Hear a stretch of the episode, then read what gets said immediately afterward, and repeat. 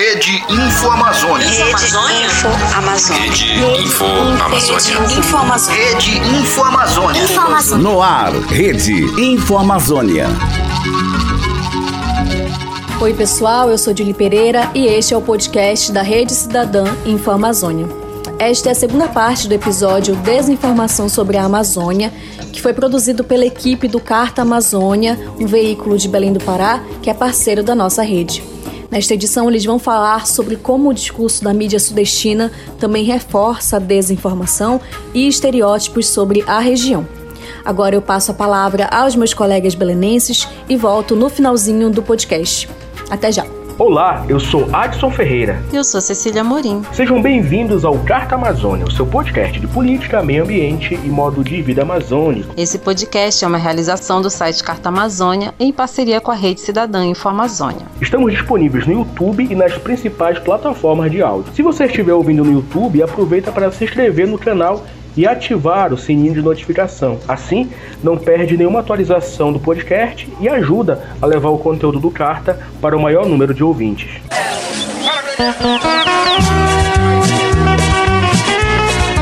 Carta Amazônia, o podcast das multivozes.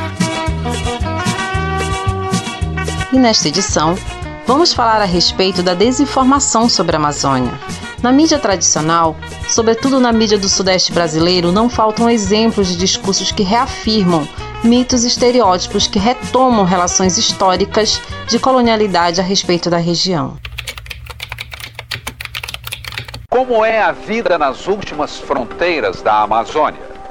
No Globo Repórter de hoje, vamos viajar pela nossa floresta maior em busca dos seus infinitos mistérios. Entre jacarés gigantes, araras, ariranhas e capivaras, atravessamos a mata e chegamos às nascentes de um rio amazônico. Vamos ouvir brasileiros que falam dialetos indígenas e conhecer os soldados que guardam as fronteiras no meio da imensa floresta. O discurso da Amazônia selvagem em oposição ao Sudeste civilizado é um dos maiores exemplos disso. E para nos ajudar a entender como essas narrativas produzidas pelo jornalismo do Sudeste reforçam os mitos e estereótipos sobre o modo de vida amazônico, o programa recebe a pesquisadora e doutora em ciências da comunicação, Vânia Torres.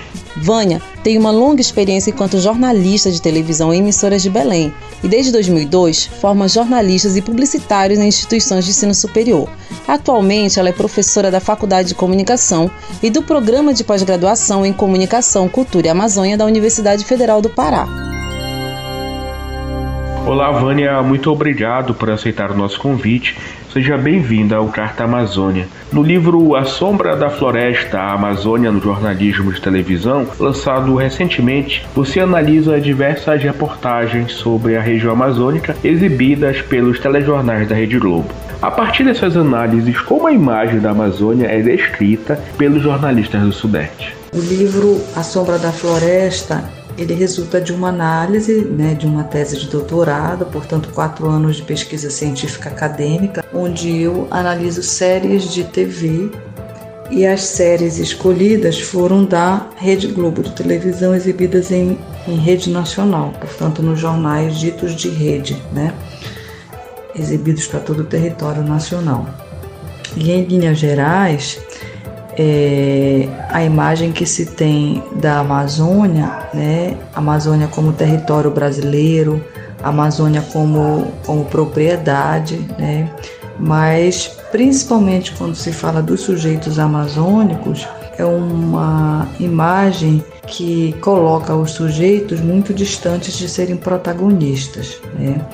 é, os personagens, entre aspas, procurados pelos repórteres, porque eles vêm com pautas, né, ou seja, com planejamentos de, de reportagem a serem cumpridas aqui.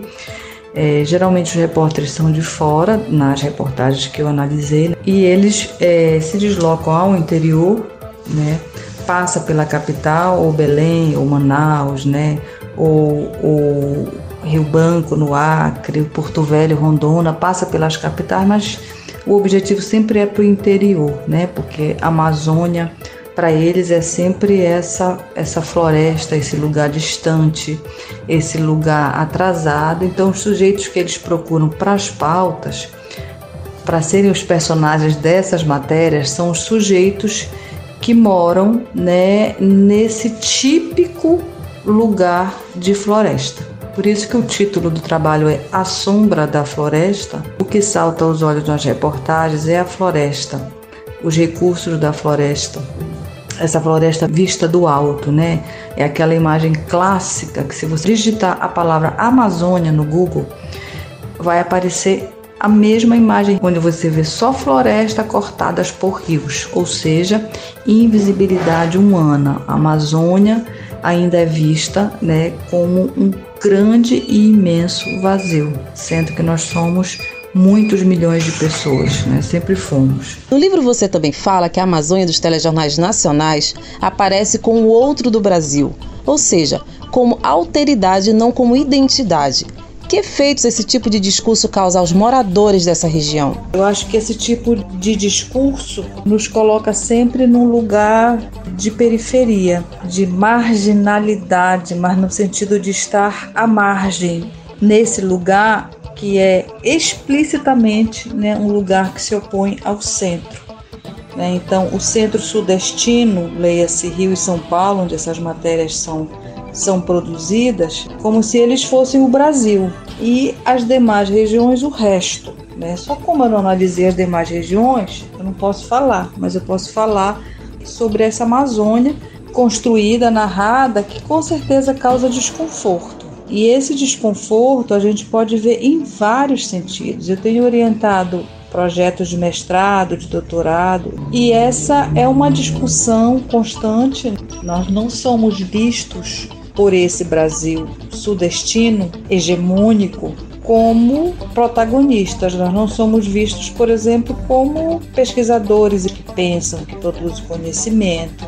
Não é comum que nós sejamos citados nesses trabalhos dessas instituições mais antigas. As nossas instituições de pesquisa são muito recentes, não têm 100 anos.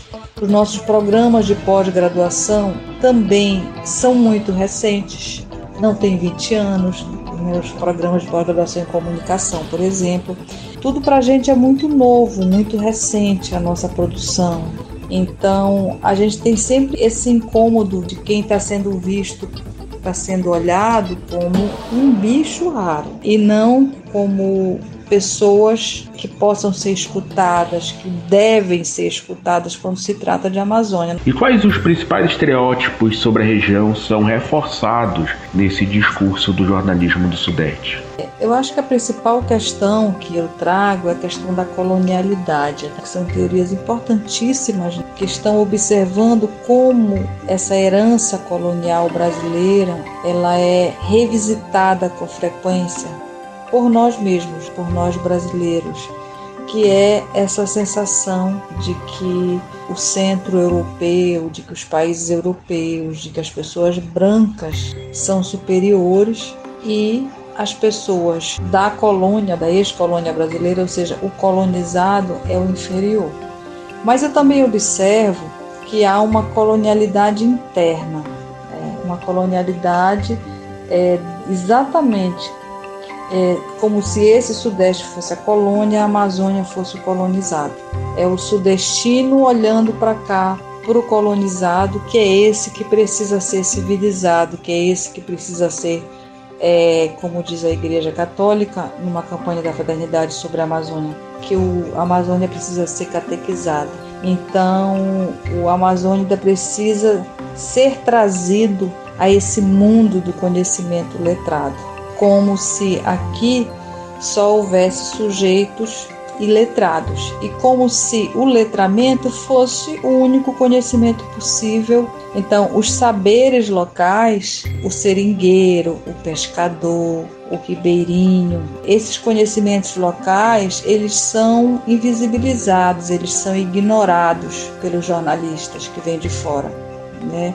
Estou falando a partir do material que eu analisei. É muito mais uma tentativa de fazer uma comparação entre esse conhecimento do colonizador com esse conhecimento local. Então, é assim: o senhor não tem televisão, mas o senhor não conhece os atores da Globo? Numa pergunta clara, por exemplo, do repórter Marcelo Canelas para um entrevistado que mora no interior do que não tem televisão. O senhor não conhece a Fernanda Montenegro?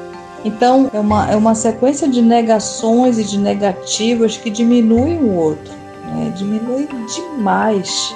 E esse saber, esse conhecimento desse homem sobre a floresta, que é uma potência, quem vem salvando a floresta amazônica são as populações locais, são os indígenas, que sempre souberam cuidar dessa floresta, sempre tiveram saberes e conhecimentos e respeito pela mata, respeito pelos rios, respeito pelas leis do planeta, pelas leis do universo. É exatamente o homem branco capitalista de fora que vem com essa ganância de meter a mão nessa riqueza. Há um profundo desrespeito sobre esse conhecimento local, um profundo desconhecimento, né? E uma reiteração desse desinteresse sobre as questões locais. Como o jornalismo produzido na Amazônia pode ajudar a desconstruir esses mitos e estereótipos propagados pela mídia do Sudeste? A gente está muito capacitado a fazer isso. A gente precisa se organizar melhor. Temos vários cursos de jornalismo aqui, tanto no setor público quanto no setor privado. A gente tem é, novas gerações, né? Vocês mesmos fazendo esse trabalho é muito importante. Com esse novo olhar, nós temos muitos jornalistas hoje na pós-graduação estudando a Amazônia, pensando esse lugar. Eu acho que a gente tem esse papel, sim, de desconstruir, né? trazendo informação, mostrando que podemos produzir, que podemos, porque somos guardiões desse lugar, historicamente somos guardiões dessa energia indígena que nos fortalece, né? dessas questões tão fortes para a gente, né? dessa herança do Pinambá. A gente tem muitas questões que nos apontam possibilidades de conhecemos as dores, nós conhecemos as distâncias, nós conhecemos todos esses saberes e a gente precisa mostrar para o mundo que isso aqui não é só floresta.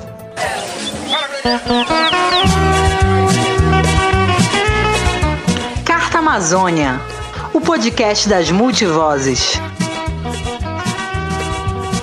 O Carta Amazônia fica por aqui. Esta edição usou áudio da TV Globo. Para saber mais a respeito do tema desinformação sobre a Amazônia e outros conteúdos produzidos pela nossa equipe, acesse o site cartaamazônia.com.br. Aqui é a Julie de novo, só para dizer que este podcast é parte do projeto Rede Cidadã Info Amazônia, uma iniciativa para criar e distribuir conteúdos produzidos por mídias amazônicas. Você acessa este e outros conteúdos no site infoamazônia.org e também no cartaamazônia.com.br. Muito obrigada.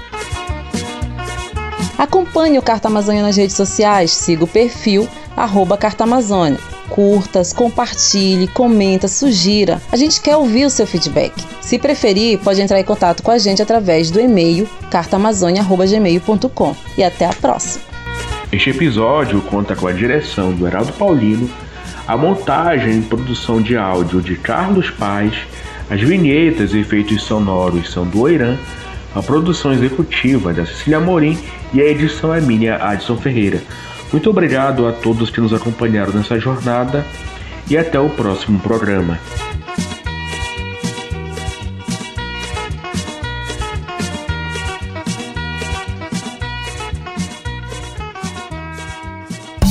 Rede Info Amazônia. Rede Info Amazônia.